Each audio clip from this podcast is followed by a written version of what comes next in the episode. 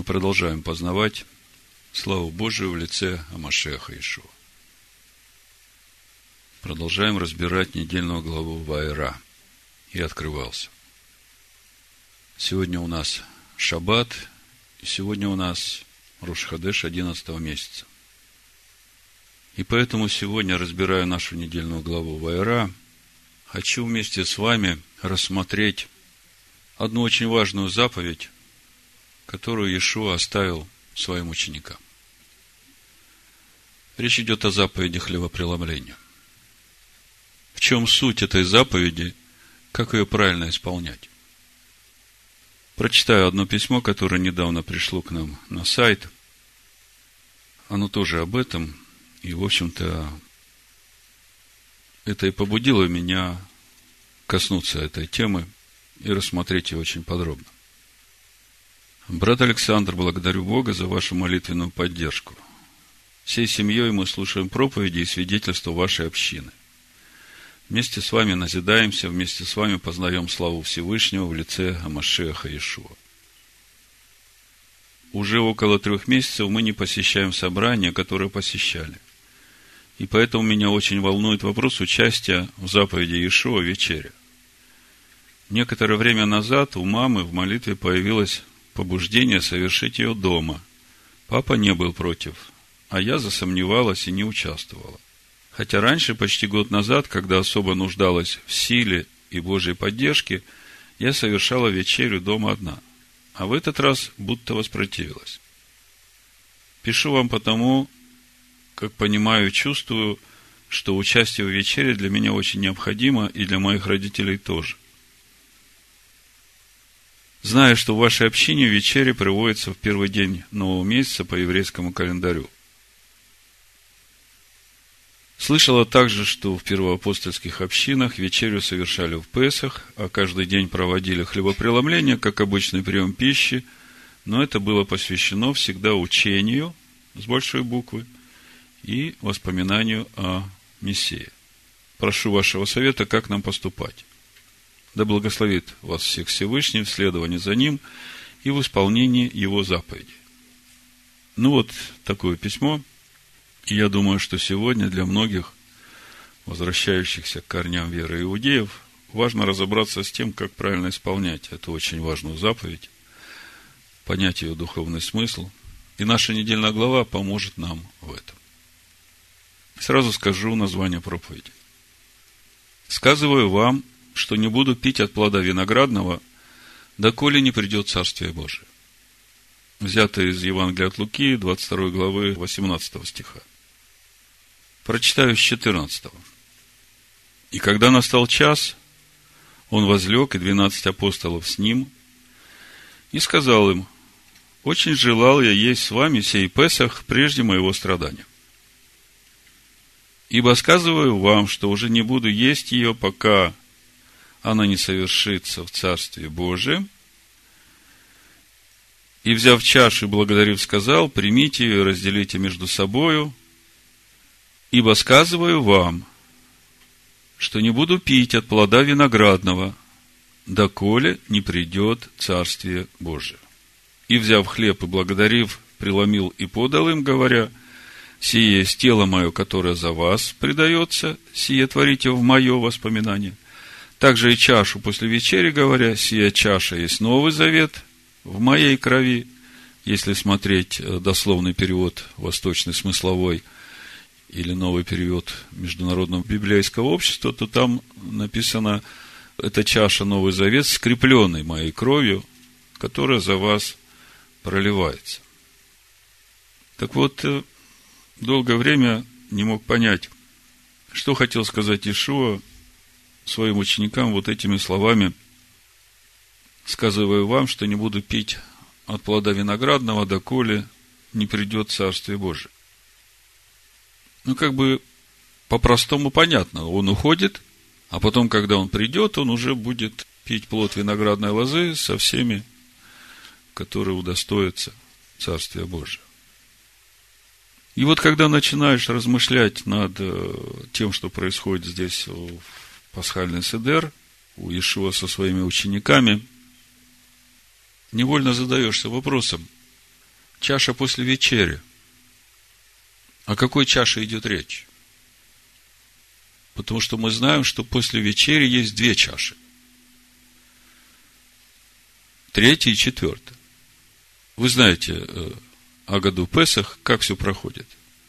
В основании Агады лежат обетования Бога, которые даны в нашей недельной главе, в Шмот 6 главе. И вот, чтобы понять, э, что же там происходило на этом Седере Песах, и что имел в виду Иешуа, говоря о том, что он больше не будет пить этого плода, доколе не придет Царствие Божие, нам сейчас надо посмотреть, что нам говорит Тора сама, что говорят пророки, о сути вот этой третьей чаши, о сути третьего обетования и о сути четвертого обетования. То есть мы понимаем, что здесь как раз вот э, сокрыт этот духовный смысл самой заповеди, которую Ишо оставляет своим ученикам. То есть, вот заповедь хлебопреломления – это не просто какое-то физическое действие, которое само по себе, вот это надо делать, ну, потому что это заповедь вот то видимое, что мы делаем, когда преломляем пресный хлеб, когда мы пьем плод виноградной лозы, это должно быть уже свидетельством чего-то очень большого духовного, чем мы занимаемся, и это как печать на этом все.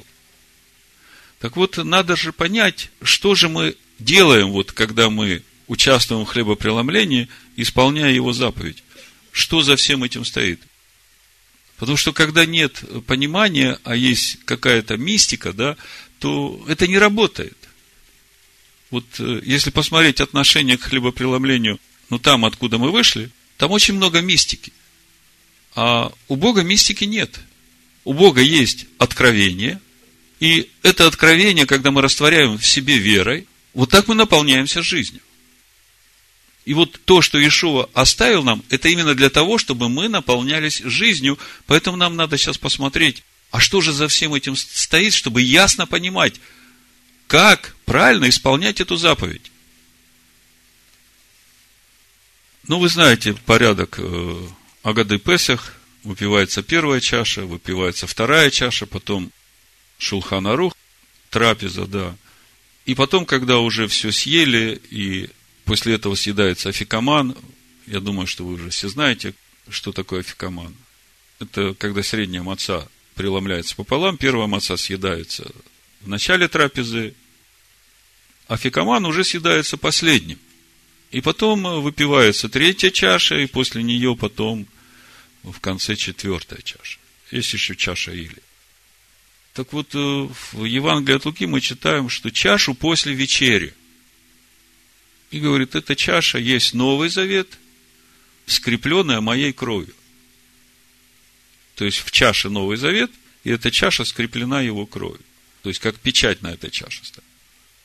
Что это за чаша? И когда мы читаем дальше, Ишуа говорит, сие творите в мое воспоминание, что за всем этим стоит? Значит, э, я прочитаю несколько стихов из начала нашей недельной главы, мы уже не один раз разбирали эти глаголы. Я хочу сегодня подробнее остановиться на третьем и четвертом этом глаголе, ну, на основе которых, значит, третья и четвертая чаша выпивается. Буду читать со второго стиха, исход шестая глава. «И говорил Бог Моисею, говоря, и сказал ему, «Я, Адонай, являлся я Аврааму, Ицхаку и Якову с именем Эльшадай, а с именем моим Адонай не открылся им. Мы об этом уже много говорили. Что значит не открылся? Мы знаем, что и Авраам, и Ицхак, и Яков призывали это имя. Именно имя Адонай. Тетраграмматон. Я поставил завет мой с ними, чтобы дать им землю ханаанскую, землю странствования их, в которой они странствовали. И я услышал стенание сынов Израилевых о том, что египтяне держат их в рабстве, и вспомнил завет мой. Итак, скажи сынам Израилевым, я Адонай. То есть, Бог говорит, что являлся я отцам Аврааму, Исхаку, Якову, как Ильшадай. Я давал им обещания. Я обещал, что они получат в наследие ханаанскую землю. И вот я, Адонай, который сейчас буду исполнять эти обещания. И это как раз подразумевает раскрытие имени Аданая в этом мире. Итак, скажи сынам Израилевым, я Адонай, выведу, вояцати на иврите. Это первый глагол, это первая чаша. Я отца глагол выводить, выступать, быть выведенным или вынесенным. Выведу вас из-под иго египтян. И избавлю. Здесь другой глагол. Воицалте, глагол нацал – значит, э, сдирать, снимать, избавлять, спасать, вытаскивать, исторгать вас от рабства их. То есть, э, освобожу вас от этих всех э, поработителей ваших. И вот третий глагол. Спасу вас, мышцу простертую, судами великими, и глагол спасу, глагол Гааль. Здесь мы чуть подробнее остановимся. Мы уже Э, один раз разбирали этот глагол подробно, но я еще раз на нем остановлюсь и посмотрим, как Тора понимает этот глагол, как пророки понимают этот глагол, чтобы понять суть вот той заповеди, которую оставляет нам Иешуа. Значит, э, глагол Гааль – это третья чаша, которая выпивается в пасхальный седер после вечери. То есть, после этой чаши уже ничего не едят – все, что надо было съесть, было съедено до третьей чаши. Значит, э, глагол Гааль – выкупать, искупать, избавлять, спасать, быть выкупленным или искупленным. Как бы мы везде видим, во всех глаголах видим один из э, вариантов перевода спасать, спасать, спасать. Во всех этих трех глаголах, но это слово спасать, оно настолько объемное, да, Э, мы понимаем, что в каждом действии, которое происходит, это путь нашего спасения. То, как это происходит. Но важно же понять, что происходит на каждом этапе этого спасения. Так вот, э, третья чаша, третий глагол, Гааль, говорит о выкупе. Говорит о том, что кто-то будет нас выкупать. Бог говорит, что Он выкупит нас.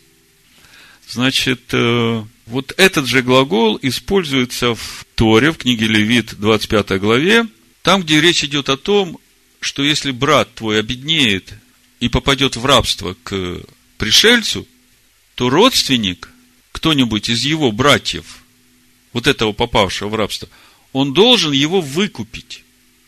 И там стоит этот же глагол Галя. Я прочитаю. Левит, 25 глава, 47 стиха. Если пришлец или поселенец твой будет иметь достаток, и брат твой перед ним обеднеет и продастся пришельцу, поселившемуся у тебя, или кому-нибудь из племени пришельца, то после продажи можно выкупить его. Кто-нибудь из братьев его должен выкупить Галь его. Вот тут становится уже более понятным, что подразумевает вот этот глагол в Гаальте, э, что подразумевает собой эта третья чаша. И смотрите, очень интересно, если читать дальше 25 главу 3 э, Моисея, Вайкра, Левит, то в 54 стихе и дальше написано следующее. Если же он не выкупится таким образом, то есть, если брат не придет и не выкупит его, то в юбилейный год отойдет сам и дети его с ним. Потому что сыны Израилевы – мои рабы. Они мои рабы, которых я вывел из земли египетской, я Господь Бог ваш. Если внимательно посмотреть вот на то, что я вам прочитал, то можно сказать, что здесь вся история еврейского народа. Смотрите, есть те, которых выкупят, и это дом Израилев, с которым Бог будет заключать новый завет в пустыне народа. А есть те, которые не будут выкуплены. Но они в юбилейный год станут свободными, а юбилейный год, мы знаем, это и есть приход Машеха. И это дом Иуды, как мы читаем у Захарии, помните, 12 глава. Они возрят на него, которого пронзили, и будут рыдать о нем. как рыдают о единородном сыне, и скорбеть, как скорбят о первенце, а Бог изольет на них дух благодати и умиления. Похоже? Видите, Тора об этом тоже нам говорит. И все это третья чаша. Чтобы понять, что следует за третьей чашей, но между третьей и четвертой чашей есть какой-то промежуток, да? В книге Исход, 15 главе, там, где песнь Моисея, после того, как они прошли через э, Черное море, Красное море, Моисей воспел песнь. И в этой песне тоже используется вот этот же глагол «гааль» – «выкуп» в 13 стихе. И когда начинаешь смотреть, в каком контексте здесь используется вот этот глагол «гааль», то начинаешь видеть, что дальше должно происходить после этой третьей чаши. То есть мы же говорим, что этот глагол в гаальте, гааль глагол, это третья чаша, и у нас вопрос. Чашу после вечери Иешуа выпил? Какую чашу выпил, не совсем понятно. А потом еще и заповедь мы получаем. Сейчас мы дойдем до этого. Чтобы сие творить в его воспоминания. Вопрос. Что творить? Как творить? Что нам нужно делать, чтобы исполнить эту заповедь? Смотрите. Написано. Исход 15 глава, 13 стих. Моисей в песне своей воспевает Господа и говорит, ты ведешь милостью твоею народ сей – который ты избавил. Гальта. Опять этот глагол. Выкупил, искупил. Сопровождаешь силою своею в жилище святыни твоей. То есть мы видим, что после того, как Бог выкупил свой народ, Он ведет его милостью в жилище святыни своей. Что значит вести народ в жилище святыни своей? Скажите. Устроять обитель для Бога внутри себя. И мы видим, что при этом Бог ведет милостью, потому что Он понимает, что э, чтобы построить этот храм, нужно, чтобы Слово Его стало в нас плотью. Оно же сразу не становится, мы же не сразу все усваиваем. То есть мы видим, что сразу после вот этого глагола, после третьей чаши, начинается какой-то особенный период вот этого устроения храма Бога внутри. И что самое интересное, мы ведь говорим о том, что после третьей чаши уже ничего не кушается, а фикоман был съеден перед тем, как выпить третью чашу. Вы понимаете? Здесь очень интересно. Помните, в послании римлянам в третьей главе написано, что Бог спасает, я прочитаю. Тут очень тонкий момент, и его надо чувствовать. Как бы с еврейским народом понятно, они уже от Авраама получили знание всего пути Господня. Так написано в 18 главе Барышит. А вот уверовавшим из язычников, тут как бы так не получается. Машех Ешо умер за их грехи, они получили духа, а то количество хлеба, которое надо съесть, вот эту всю среднюю мацу, которую он является хлеб, они-то еще не ели, им это надо есть. Так вот, если мы посмотрим третью главу послания римлянам, там апостол Павел говорит, 30 стих, ну, буду читать с 29. Неужели Бог, Бог иудеев только, а не и язычников? Конечно, и язычников. Потому что один Бог, который оправдает обрезанных по вере, а не обрезанных через веру. Итак, мы уничтожаем закон веры никак, но закон утверждаем.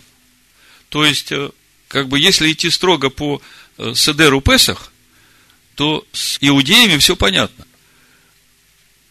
Хлеб они съели, третью чашу выпили, приняли верой – приняли прощение всех сделанных грехов, которые были сделаны в Первом Завете, и у них сразу эта обитель внутри. А с уверовавшими из язычников-то все не совсем так. Через веру. И Павел говорит, что закон утверждаем. Так вот, мы видим, что третья чаша, она особенное в том плане, что с этой чашей начинаются вот эти процессы устроения обители внутри человека. У одних по вере, у других через веру. И когда мы смотрим на то, что написано дальше в исходе, 15 главе, мы прочитали 13 стих, я буду дальше 14 стих читать и дальше. Вот смотрите. То есть мы видим, что при этом будет происходить в жизни народа после этой третьей чаши. Услышали народы и трепещут. Ужас объял жителей филистимских. Тогда смутились князья Эдомовы. Трепет объял вождей Моавицких. Уныли все жители Ханаана. Да нападет на них страх и ужас. От величия мышцы твоей, да онемеют они, как камень. Да коля проходит народ твой, Господи доколе проходит сей народ, который ты приобрел, выкупил. В Эгалте. Веди его и насади его на горе достояния твоего, на месте, которое ты соделал жилищем себе, Господи, во святилище, которое создали руки твои, владыка. Вот тот процесс, который начинается после третьей чаши – устроение того святилища, Бог его устраивает. И мы говорим, что это в нас, это та обитель, которую Бог устрояет в нас. И вот как раз здесь исполняется четвертый глагол принятие в народ. То, что в Агаде Песах, четвертая чаша. Как мы читаем в шестой главе Шмот, седьмым стихом. И приму в Элакахте на иврите. Брать, забирать, завладевать, принимать. И приму в Элакахте вас себе в народ, и буду вам Богом, и вы узнаете, что я Господь Бог ваш, изведший вас из потыга египетского. То есть, вот я когда читаю вот этот четвертый глагол, который в Агаде Песах как четвертая чаша. Мы знаем, что четвертая чаша в Агаде Песах – это последняя чаша. Мы как-то говорили о том, э, там еще есть несколько глаголов, почему на них чаши не распространяются. Так вот, смотрите, приму вас себе в народ и буду вам Богом.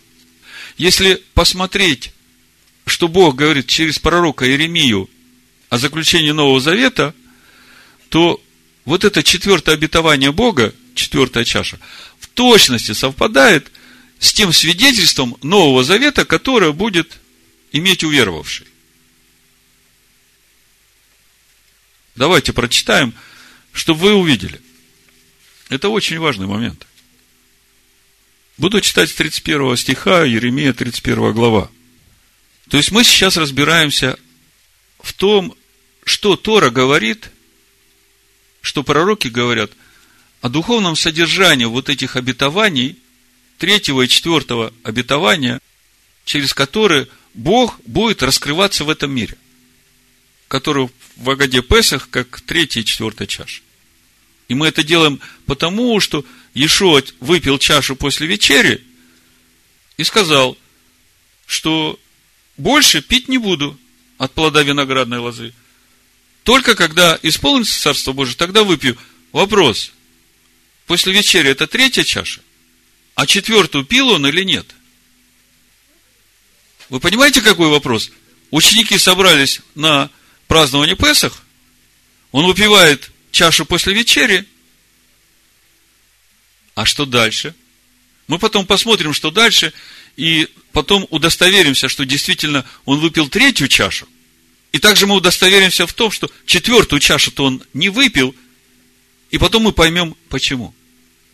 Значит, э, Иеремия, 31 глава, с 31 стиха. «Вот наступают дни, говорит Господь, когда я заключу с домом Израиля и с домом Егуды новый завет. Не такой завет, какой я заключил с отцами их в тот день, когда взял их за руку, чтобы вывести их из земли египетской – тот завет мой они нарушили, хотя я оставался в союзе с ними, говорит Господь. Но вот завет, который я заключу с Домом Израилевым после тех дней, говорит Господь. Вложу закон мой во внутренность их, и на сердцах их напишу его, и буду им Богом, а они будут моим народом. Помните, мы говорили, после третьей чаши начинается время, когда Бог начинает устроять руками своими святилище, обитель для себя в нас. И здесь мы читаем Новый Завет. Вложу закон мой во внутренность их, на сердцах их напишу его, и буду им Богом, а они будут моим народом. То есть, э, мы видим, что чтобы Бог стал твоим Богом, что нужно? Четвертая чаша, мы читаем, приму вас себе в народ и буду вам Богом, да? Седьмой стих, шестая глава, исход. И когда мы читаем свидетельство Нового Завета, Бог говорит, я буду вам Богом, и вы будете народом, уже после того, когда я вложу свой закон в сердца ваши, напишу на внутренностях ваших, и вот это вот то, что обеспечивает реально, по факту, то, что вы мой народ, а я ваш Бог. Другими словами, для того, чтобы исполнилась четвертая чаша, исполнилось это обетование Бога, к четвертый глагол, принятие в народ когда Бог становится моим Богом, моим всесильным, который в Агаде Песах, это четвертая чаша, должны произойти в нас процессы устроения обители Бога, вложу закон мой во внутренность их, на сердцах их напишу его, и буду им Богом, а они будут моим народом. И это есть свидетельство Нового Завета. То есть, когда мы выпиваем уже четвертую чашу, то этой четвертой чашей как бы ставится печать, ставится печать именно на том, что процесс принятия в народ, когда Бог становится моим Богом, моим всесильным, закончен, и в этом суть вот этого четвертого глагола. То есть, если смотреть духовно на те процессы, которые связаны с третьей чашей, до того момента, как принять четвертую чашу, Писание этот процесс называет призвать имя Господне. Мы об этом много уже говорили, что значит призвать имя Адоная. И если мы смотрим, что говорят пророки об этом, то в 115-м псалме мы читаем с 3 стиха, написано, что воздам Господу за все благодеяние Его ко мне.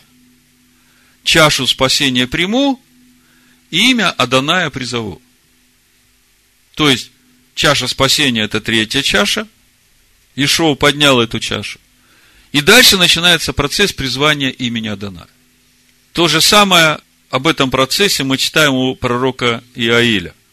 То есть мы говорим о том, что происходит между третьей и четвертой чашей, и насколько важна сама четвертая чаша, как печать уже на том процессе, который произошел.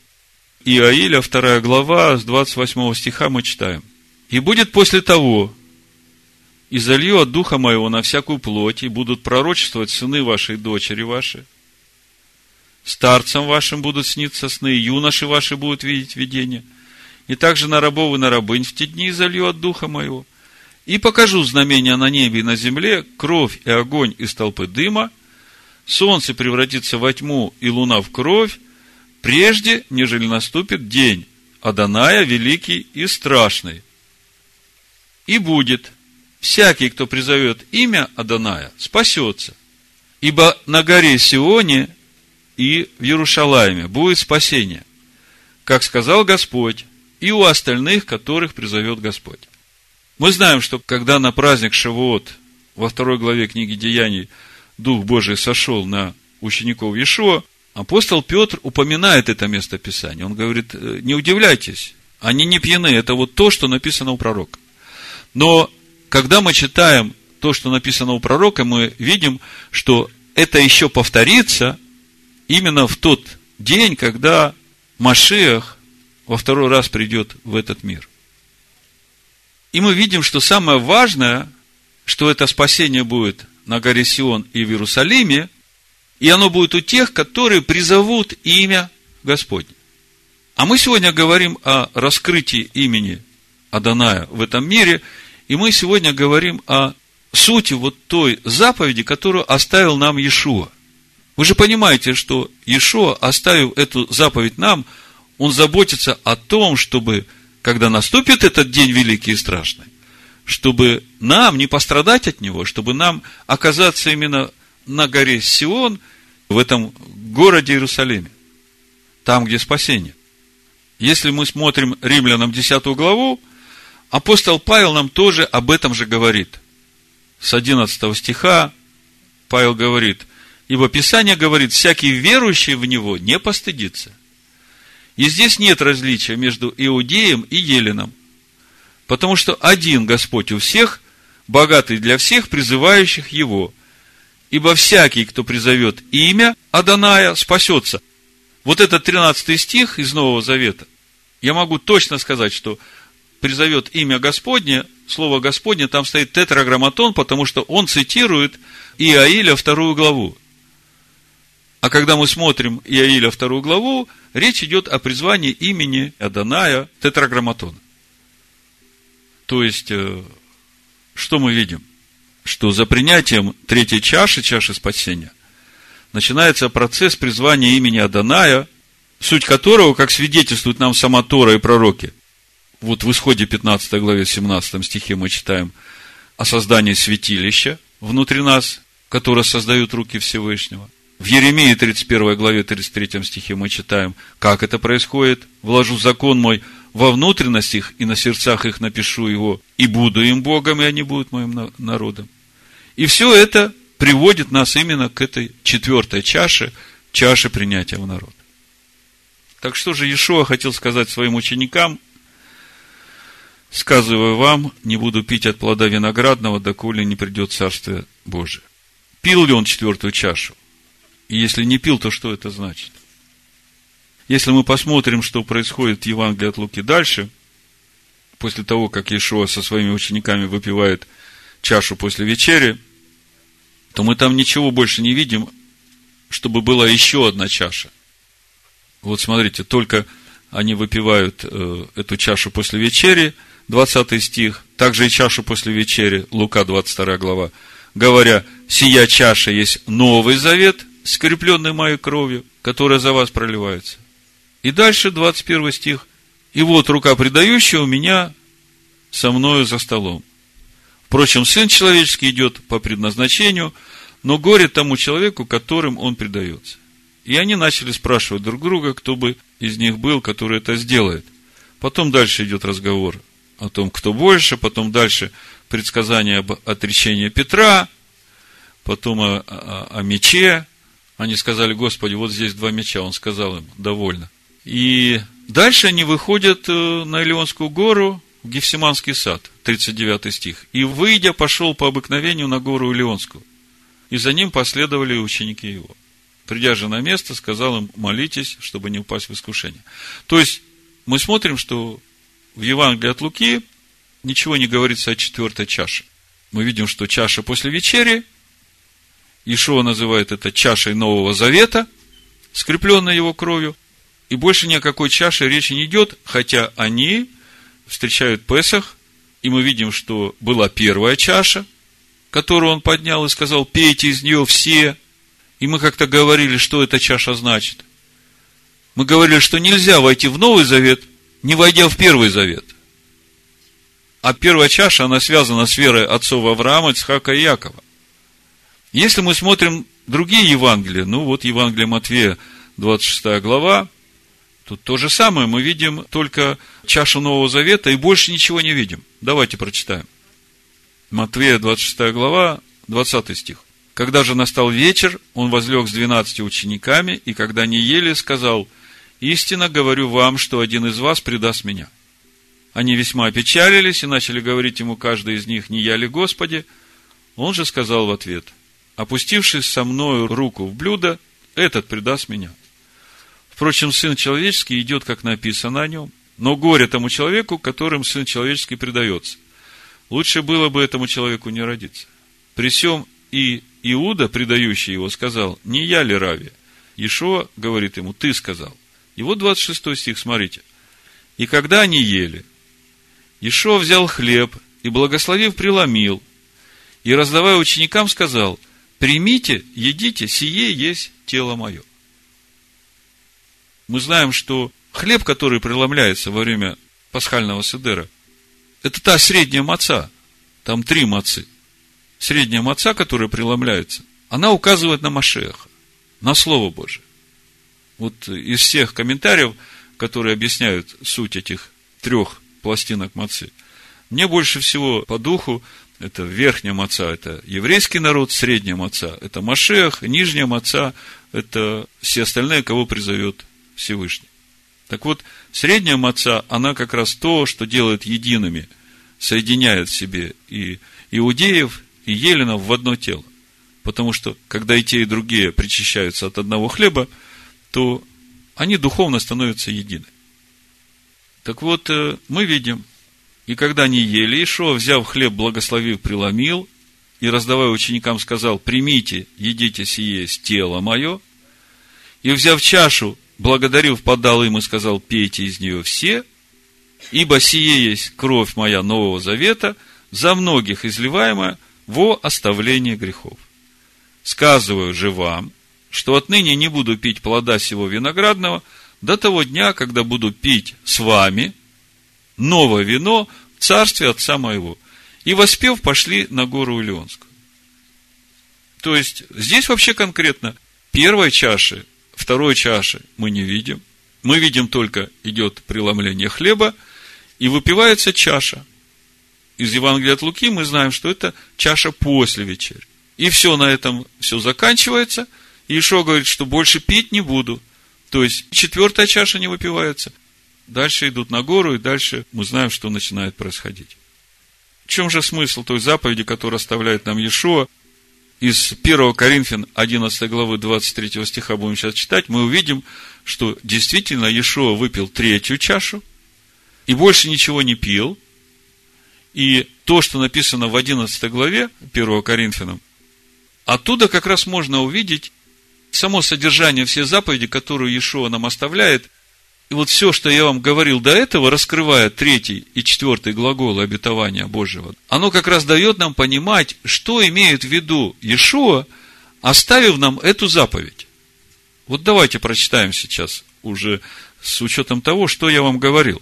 Смотрите, 23 стих. «Ибо я от самого Господа принял то, что и вам передал, что Господин Иешуа в ту ночь, в которую предан был взял хлеб и, возблагодарив, преломил и сказал, примите, едите, сие есть тело мое, за вас ломимое, сие творите в мое воспоминание. Также и чашу после вечери сказал, сия чаша есть Новый Завет в моей крови, сие творите, когда только будете пить в мое воспоминание.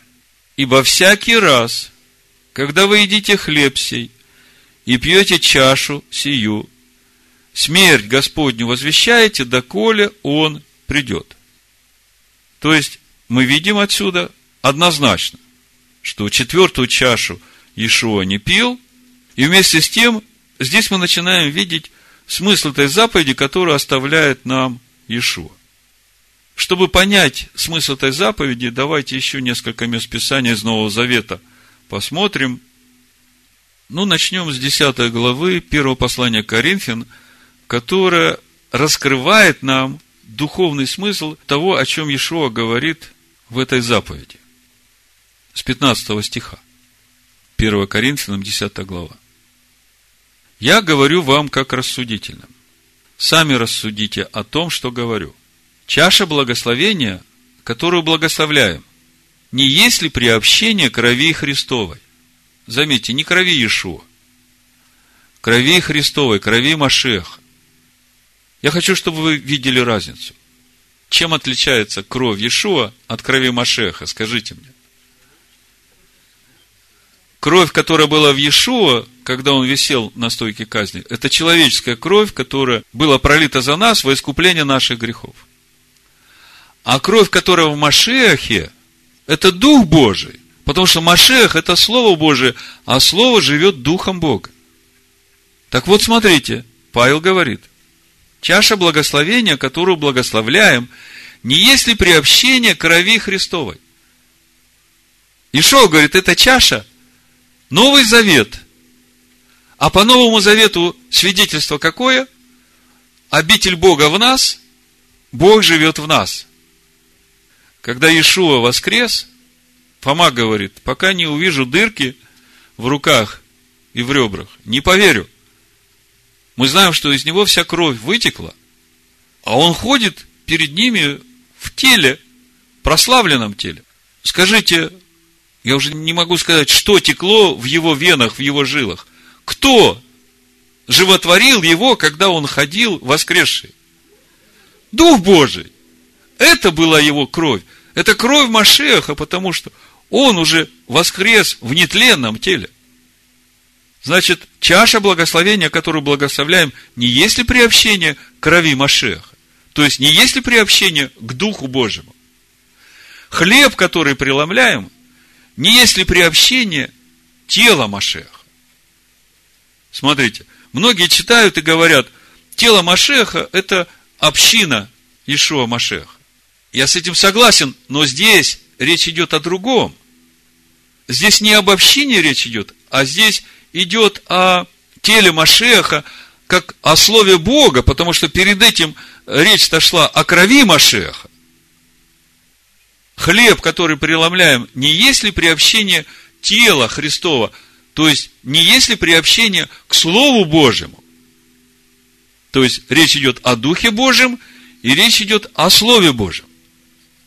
Один хлеб, и мы многие одно тело, ибо причащаемся от одного хлеба. А вот здесь уже обобщение Машеха, как она созидается.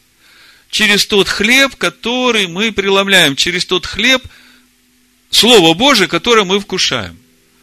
Вот смотрите, ну, вы все знаете такую поговорку, что ты ешь, что ты и есть. Мы очень тщательно преломляем и пережевываем, и потом, как э, кошерные животные, отрыгиваем, и потом еще пережевываем. Священное Писание и Тора у нас в основе. И когда кто-то приходит и говорит что-то, чего не написано в Торе, наш дух сразу это отслеживает. Мы понимаем, что это не голос нашего Машеха. Потому что, когда кто-то говорит что-то, чего нет в Торе и пророках, то это уже не голос нашего пастыря. Вот э, в четверг на разборе Торы, на молитвенном служении мы коснулись книги Откровений 13 главы. Там написано в 11 стихе, и увидел я другого зверя, выходящего из земли. Он имел два рога, подобные агнчим. То есть, выглядит внешне, как агнец. А говорил, как дракон. Понимаете? Вот его овцы, они знают его голос. И когда слышат, э, как говорит дракон, они бегут от него. Хотя он с виду как агнец. А говорит как дракон. Поэтому овцы бегут от него. Но для того, чтобы овцы могли разобраться, кто говорит, они же должны причащаться от истинного хлеба. Вот Наум сегодня говорил, восьмая глава Исаия. Ибо если они говорят не так, как говорит Тора и Откровение, то в них нет света. И овцы знают его голос. Они видят, что когда говорит дракон, там нет света. Хорошо. Еще немножко о крови Машеха и о теле Машеха, которое нам надо преломлять, потому что это же и есть суть заповеди, которую оставил нам Иешуа. Мы сегодня об этом говорим. И мы теперь понимаем, почему она так важна, потому что четвертую чашу он будет пить вместе с нами, и он хочет, чтобы никто из нас не потерялся на этом пути до четвертой чаши потому что он ее будет пить с нами в Царстве Божьем. Какая суть четвертой заповеди, четвертого глагола, четвертой чаши? Приму в народ и буду вам Богом, и узнаете, что я Господь, который вывел вас из земли египетской. Аллилуйя. Так вот, э, Иоанна 6 глава, Ишо очень подробно рассказывает о том хлебе, который надо есть, и о той крови, которую надо пить. И мы видим, что иудеи, которые слушали его, у них это не умещалось в голове, они не могли понять. Даже многие ученики, которые слушали его, у них это тоже не вмещалось. Они говорят, кто это может слушать? Он что, нам предлагает пить кровь человеческую? Он что, нам предлагает есть плоть человеческую? Не умещается это в голове. Давайте посмотрим немножко, чтобы понять, что Ишуа здесь говорит, ну и до конца удостовериться в том, каково содержание той заповеди, которую оставил нам Иешуа. Я понимаю, что это важнейшая заповедь для всех нас, чтобы нам расти в полноту Божию. Чудо в том, что то слово, которое мы съели растворили в себе, и тот дух, которым мы напитались, вот это то, что наполняет нас жизнью. Вот это то, что устрояет в нас обитель для Бога. Вот это то, что делает нас народом Бога. Евангелие от Иоанна, 6 глава. Буду читать с 26 стиха, но буду читать выборочно, потому что мы уже не один раз разбирали это место. Очень духовно глубокое место. Начну с 26 стиха, потому что здесь Иешуа как бы сразу дает э, посыл правильного понимания того, что он будет дальше говорить. Вот послушайте. 26 стих Иоанна 6 глава. Ишуа сказал им в ответ, «Истина, истина говорю вам, вы ищете меня не потому, что видели чудеса, но потому, что ели хлеб и насытились». 27 стих. Ишуа говорит, «Старайтесь не о пище тленной, но о пище, пребывающей в жизнь вечную». То есть, Ишуа здесь уже конкретно нам говорит, все, что я говорю, это не относится к материальным объектам. Это не относится к тленному. Старайтесь не о пище тленной, но о пище, пребывающей в жизнь вечную. То есть, а старайтесь о той пище, которая будет вам прибавлять жизни вечной. Которую даст вам Сын Человеческий, ибо на нем положил печать свою Отец Бог. Дальше, читаем 28 стих. И так сказали ему, что нам делать, чтобы творить дела Божии? Иешуа сказал им в ответ, вот дело Божие, чтобы вы веровали в того, кого Он послал. На это сказали ему, какое же ты дашь знамение, чтобы мы увидели и поверили тебе, что ты делаешь? Отцы наши ели манну в пустыне, как написано, хлеб с неба дал им есть. Ишуа же сказал им, истина, истина говорю вам, не Моисей дал вам хлеб с неба, а Отец мой дает вам истинный хлеб с небес. Ибо хлеб Божий есть тот, который сходит с небес и дает жизнь миру. Если смотреть дальше по контексту, я просто э, забегу вперед, чтобы вы поняли, что не ман, который спадал с неба, тот хлеб, который давал им жизнь с большой буквы. Вот смотрите, в 58 стихе Иешуа говорит, «Сей-то есть хлеб, сошедший с небес, не так, как отцы ваши ели манну и умерли.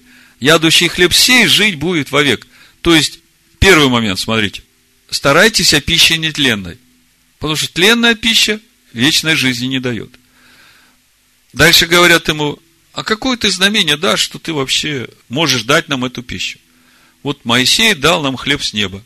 А Ишуа говорит, вы знаете, вот тот хлеб с неба, настоящий, который исходит, который Бог дает, это вот то слово, которым Отец питал вас в пустыне. Аман, который ели отцы ваши, он не дал им вечной жизни, они умерли. Понимаете? Давайте дальше. 31 стих мы остановились. Отцы наши ели манну в пустыне, как написано, хлеб с неба дал им есть. Ишуа же сказал им, истинно, истинно говорю вам, не Моисей дал вам хлеб с неба, а Отец мой дал вам истинный хлеб с небес. Ибо хлеб Божий есть тот, с большой буквы я бы написал здесь, который сходит с небес и дает жизнь миру. На это сказали ему, господин, подавай нам всегда такой хлеб. Ишуа же сказал им, я есть хлеб жизни. приходящий ко мне не будет толкать, и верующий в меня не будет жаждать никогда. Ну, чтобы сократить, буду дальше читать 47 стих. Истина, истина говорю вам, верующий в меня имеет жизнь вечную. Я есть хлеб жизни. Отцы ваши ели ману в пустыне и умерли, хлеб же, сходящий с небес, таков, что ядущий его не умирает. Я хлеб живой, шедший с небес, ядущий хлеб сей будет жить вовек. Хлеб же, который я дам, есть плоть моя, которую я отдам за жизнь мира. 52 стих. Тогда иудеи стали спорить между собой, говоря, как он может дать нам есть плоть свою. Ну, то есть, иудеи однозначно понимают, что никакой крови, никакой плоти, человеческой тем более, нельзя есть. И они не могут понять, о чем он говорит. А мы видим, он так говорит о Слове Божьем. А Иешуа как бы не реагирует на то, что они говорят, продолжает. 53 стих. Истина, истина говорю вам, если не будете есть плоти с большой буквы, Сына Человеческого, и пить крови с большой буквы Его, то не будете иметь в себе жизни. Как бы иудеи возмущаются, говорят, что он говорит? Как мы можем пить кровь и плоть еще его есть?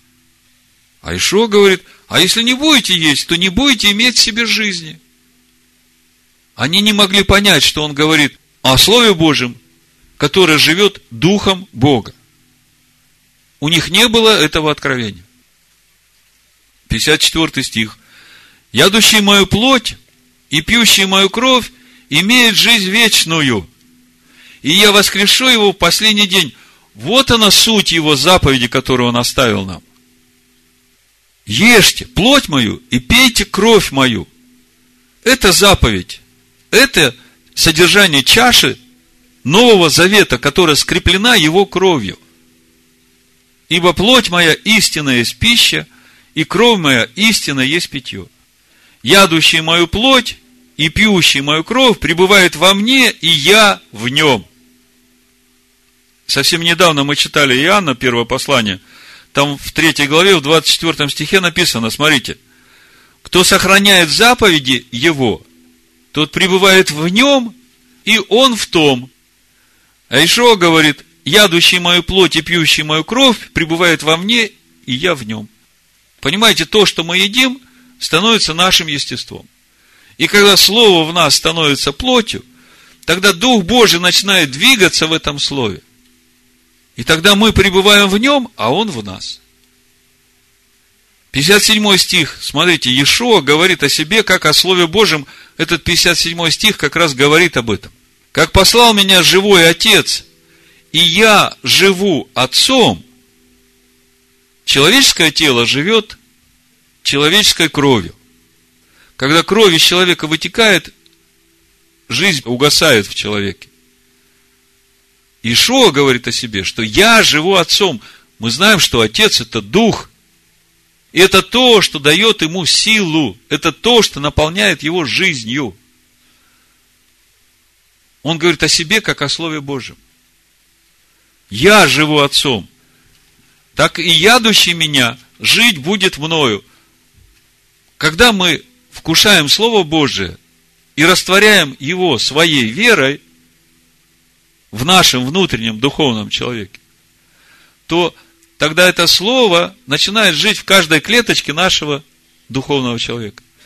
И когда это слово начинает жить в нас, тогда он живет в нас. А он живет отцом. Когда он живет в нас, тогда и отец живет в нас. Сей-то есть хлеб, сошедший с небес.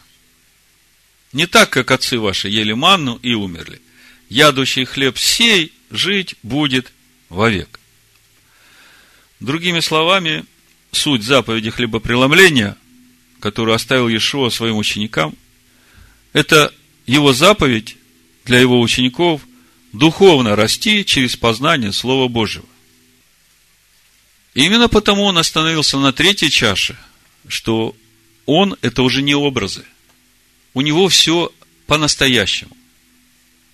Помните, когда он начинал служение, вышел из пустыни, вошел в синагогу, 4 глава Евангелия от Луки, я прочитаю, чтобы вы увидели, все, что он делал, это уже не были образы. Мы как бы э, празднуем Песах, у нас есть Агада Песах, и мы понимаем, что это все образы, взятые из Торы.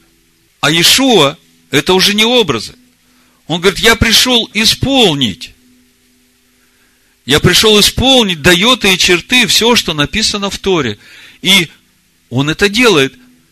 И он делает именно в той последовательности, как это должно исполняться в Торе. Потому он остановился на третьей чаше и дальше не пил. Вот смотрите, как он начал свое служение. Он выходит э, из пустыни в силе духа, приходит в Назарет, входит э, в синагогу, 17 стих, ему подали книгу пророка Исаия, он, раскрыв книгу, нашел место, где было написано «Дух Аданая на мне, ибо он помазал меня благовествовать нищим, послал меня исцелять сокрушенных сердцем, проповедовать пленным освобождение, слепым прозрение, отпустить измученных на свободу, проповедовать лето Господне благоприятное, и, закрыв книгу, отдал служителю и сел. Мы знаем, что там даже запятой нет. Там дальше идет союз и у Исаия, и день мщения. А он это не стал читать. Он до этого места дочитал и закрыл книгу. И мы читаем, глаза всех в синагоге были устремлены на него, и он начал говорить им, ныне исполнилось Писание сие, слышанное вами. Мы видим, что он не образы. Он реально исполнение Писаний. И когда мы задаемся вопросом, почему он не стал пить четвертую чашу, ответ тот же. Он выпил третью чашу. И сейчас идет это время призывания имени Божьего, наполнения познанием Бога, до того момента, когда он придет во второй раз. И вот когда он придет во второй раз, тогда он выпьет эту четвертую чашу со всеми достигшими Царствия Божия. Теперь становится понятным, что он сказал в Матвея 5.17. Не думайте, что я пришел нарушить закон или пророков. Не думайте. Не нарушить пришел я, но исполнить. Ибо истинно говорю вам, доколе не придет небо и земля, ни одна йота или ни одна черта не придет из закона, пока не исполнится все.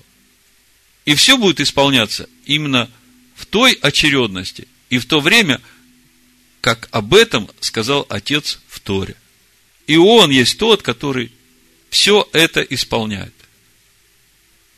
Ну и в заключение послания евреям 9.15. И потому Он есть ходатай Нового Завета, дабы вследствие смерти Его, бывшей для искупления от преступлений, сделанных в Первом Завете, призванные к вечному наследию, получили обетованное. Еще в заключение прочитаю мой ответ на то письмо, которое я читал в начале. Ну, в этом ответе как бы обобщение того, о чем я вам говорил сейчас очень подробно. Речь идет о том, как исполнять заповедь хлебопреломления. Мир вашему дому. Заповедь хлебопреломления – это заповедь, для учеников Иешуа Машеха духовно расти в образ и подобие Сына Бога, Слова Бога, через познание Его. Эта заповедь несет в себе и очищение от грехов, сделанных прежде, при условии нашего раскаяния.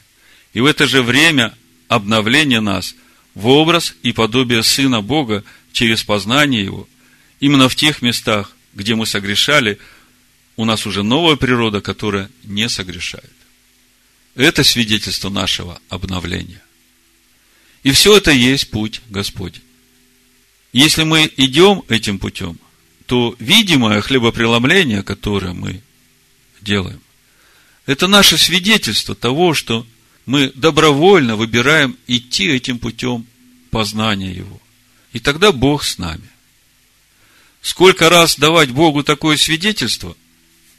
Ну, точно не один раз в год. В общине мы это делаем каждое новомесячие и в праздники Господни. Дома в семье мы это делаем практически при встрече каждого шаббата Главное, чтобы быть чистым в духе, душе и теле. Так мы поступаем, потому что и новомесячие, и шаббат, и все праздники Аданая – это время нашего обновления. Когда Бог нас обновляет в образ и подобие Сына Своего, при условии, что мы сами идем этим путем обновления. И еще хотел несколько слов сказать о порядке того хлебопреломления, как оно проходит у нас. Когда мы смотрим в послании Коринфянам, 11 главе, мы видим, что Павел говорит, что прежде нужно хлеб преломить, а потом уже выпивать чашу. Когда мы читали 10 главу послания Коринфянам, мы видим, что сначала надо приобщиться к крови Машеха, к духу, а потом уже преломлять хлеб. И у меня долго был вопрос, какая же должна быть правильная последовательность. Первый момент, э, я понимаю, что без духа нет смысла преломлять хлеб. А когда мы начинаем с чаши, и он говорит, это Новый Завет, скрепленный моей кровью, и он говорит, творите это в мое воспоминание, смерть мою возвещайте, доколе я приду, то мы начинаем с того, что мы провозглашаем вот ту свободу, которую Он даровал нам через свою смерть и воскресение. Помните, как в Торе мы читаем, что все, которые находятся в городах-убежищах, они получают свободу по смерти первосвященника. И я долго молился и говорил, Господи, как же нам проводить это хлебопреломление, в какой последовательности? И тогда мне Бог показал вот эту молитву, которая есть в послании Ефесянам в третьей главе, вот с тех пор мы так и молимся. Вы все знаете эту молитву, я прочитаю, чтобы вы все были удостоверены, почему мы именно так делаем. Павел говорит, 14 стих, послание Ефесянам, 3 глава. «Для сего преклоняю колени мои перед Отцом Господина нашего Ишуа Машеха, от которого минуется всякое отечество на небесах и на земле». Смотрите, 16 стих. «Да даст вам, по богатству славы своей, крепко утвердиться духом его во внутреннем человеке. Видите, начинается с духа. И мы поэтому начинаем с чаши. Без этого ничего не происходит. Мы знаем, что всякий шаббат начинается с чаши, кидуш, благословения чаши, плод виноградной лозы. А дальше мы читаем, верою вселиться Машеху в сердца ваши. А вот здесь уже начинается преломление хлеба, Машеха, через веру вселяется в сердца наши. Без духа это не работает. Чтобы вы, укорененные и утвержденные в любви, могли постигнуть со всеми святыми, что широта и долгота и глубина и высота, и уразуметь превосходящее разумение, любовь Машеха, дабы вам исполниться всею полнотою Божией. А тому, кто действующий у нас сила, может сделать несравненно больше того, чего мы просим или о чем помышляем. Тому слава в церкви, в общине его, в Машеях Иешуа, во все роды, от века до века. В имени Машеха Иешуа. Амен. Иешуа. Амен. Иешуа. Амен. Иешуа. Амен. Иешуа. Амен. Иешуа. Амен. Иешуа. Амен.